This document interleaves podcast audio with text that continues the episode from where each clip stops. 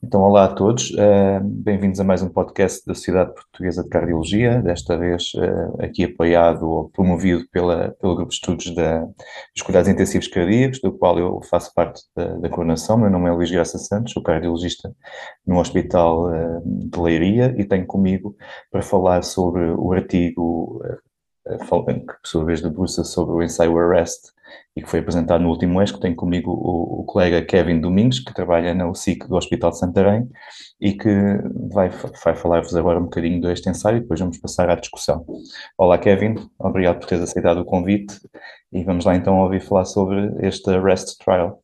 Olá Luís, muito obrigado por este convite. É com muito gosto que participo nesta iniciativa do Grupo de Estudos de Cuidados Intensivos Cardíacos.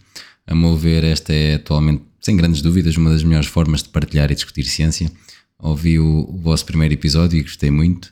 E como membro da direção da Sociedade Portuguesa de Cardiologia, aproveito para agradecer e dar-vos os parabéns a vocês e aos outros grupos de estudo que têm participado nesta iniciativa do artigo do mês.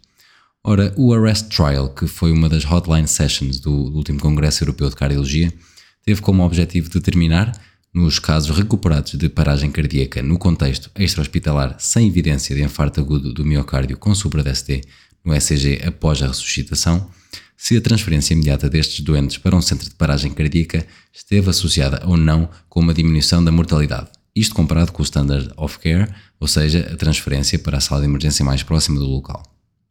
Foi um estudo randomizado, multicêntrico, open label, em que tivemos um total de 862 doentes, todos recuperados de paragem cardíaca extra-hospitalar, sem critérios de supra-ST no ECG realizado após retorno da circulação espontânea, em que metade foi randomizada para transferência imediata para um Cardiac Arrest Center e outra metade randomizada para o Standard of Care, como referia, a transferência para o serviço de urgência mais próximo do local. Este ensaio decorreu em Londres, no Reino Unido, e envolveu 35 hospitais, sendo que 7 dos quais eram os tais Cardiac Arrest Centers. Foi realizado entre janeiro de 2018 e dezembro de 2022 Portanto, apanhou ali o pico da pandemia, o que levou inclusive a suspender o estudo durante alguns períodos.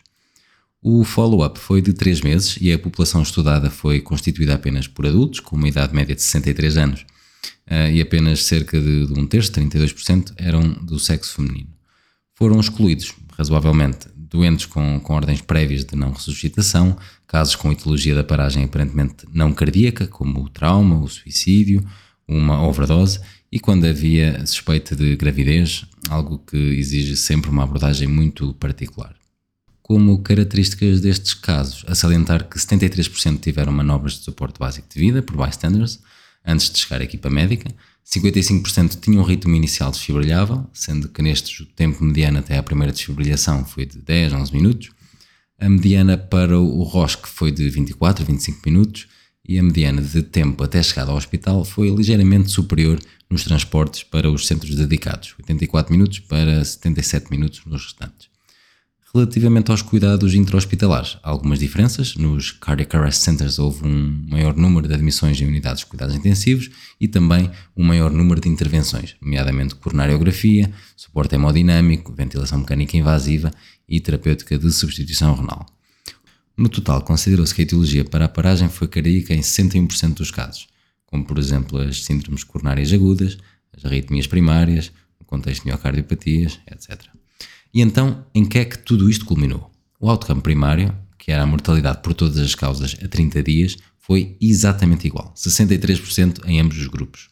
Numa análise de subgrupos, aqui numa estratificação por idade, parece ter havido uma menor mortalidade nos doentes com menos de 57 anos que foram transferidos para os Cardiac Arrest Centers. Mas, pelo contrário, nos doentes entre 57 e 71 anos, houve melhores resultados no Standard of Care. Já nos doentes com 72 anos ou mais, aqui não houve diferenças significativas. Não se registaram também diferenças significativas entre os grupos, comparando homens com mulheres, doentes com ritmo desfibrilhável ou não desfibrilhável, se houve suporte básico prévio ou não, e também não parece ter havido uh, impacto da pandemia Covid-19 nos resultados. No que diz respeito a outcomes secundários previamente definidos, a mortalidade por todas as causas a 3 meses foi também sobreponível, 65%, 64%, e quanto ao status neurológico, um outcome inequivocamente muito importante quando se fala de paragem cardíaca recuperada, neste estudo aqui foi definido um outcome favorável como um score igual ou inferior a 3 na escala de ranking modificada E aqui não houve também diferenças significativas nem à data de alta, nem aos três meses de follow-up. E é importante salientar que todos estes resultados tiveram intervalos de confiança bastante curtos. Em suma, tratou-se de um estudo bem desenhado numa área que é tradicionalmente difícil de estudar, mas contudo com um resultado muito claro. Ficam aqui a faltar os resultados a 6 e 12 meses, que vão posteriormente ser apresentados, mas para já, sendo este o principal ensaio randomizado na área, fica questionado o verdadeiro impacto do, destes centros dedicados, algo que parecia inequívoco até à data, mas com, com recomendações feitas à base de, sobretudo, estudos observacionais. Isto, pelo menos falando neste contexto particular do trial, de casos sem supra-DST no ECG após a ressuscitação.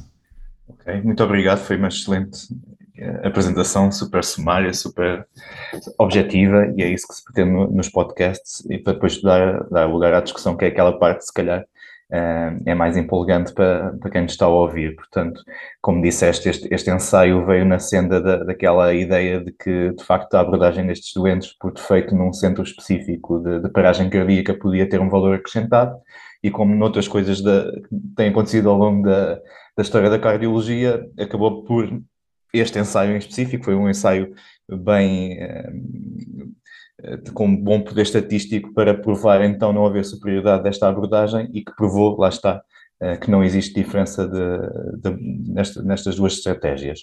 Um, falámos aqui então destes centros de, de, paragem cardíaca, mas no fundo, oh Kevin, como é que podemos definir ou como é que eles definem o que é que, o que, é, que é necessário para, para qualificar um centro como um centro de paragem cardíaca? Uhum. O, o, conceito de Cardiac Arrest Center surgiu a partir da premissa que hum, o concentrar de cuidados e recursos específicos a determinadas patologias, por isto levar um maior número de doentes tratados e, consequentemente, melhorar os skills e aumentar a experiência das equipas desses centros, traduz-se numa melhoria dos resultados clínicos.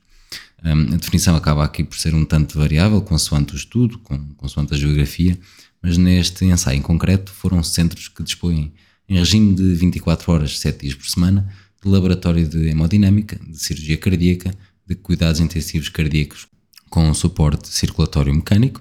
Neste estudo, 5 dos 7 centros tinham ECMO, por exemplo, e são centros que têm o backup de ecocardiografia 24 horas, apoio de laboratórios de pacing e eletrofisiologia, em radiologia sempre disponível, em particular com TAC, eh, e também apoio da neurologia e neurocirurgia.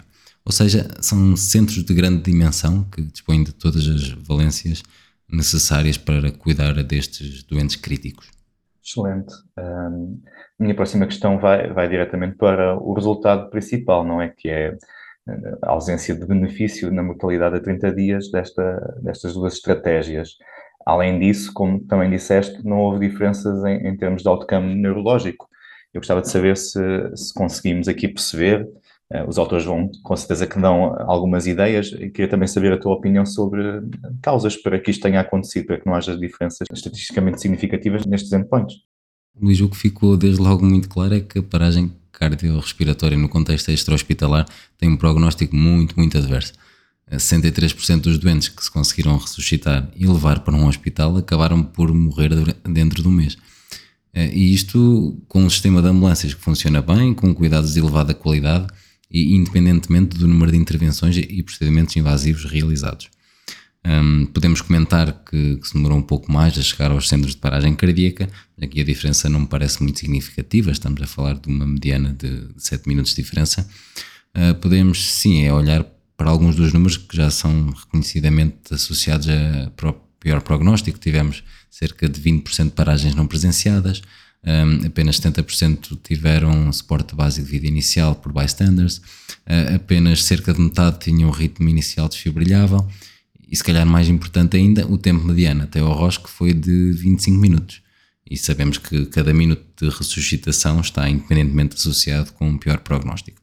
Ou seja, não parece que estes resultados possam de todo ser interpretados como uma crítica ou um atribuir de um, de um selo de futilidade para estes centros dedicados acho que foram doentes que já estariam no limite, alguns até já o teriam ultrapassado, e foi essa a minha interpretação.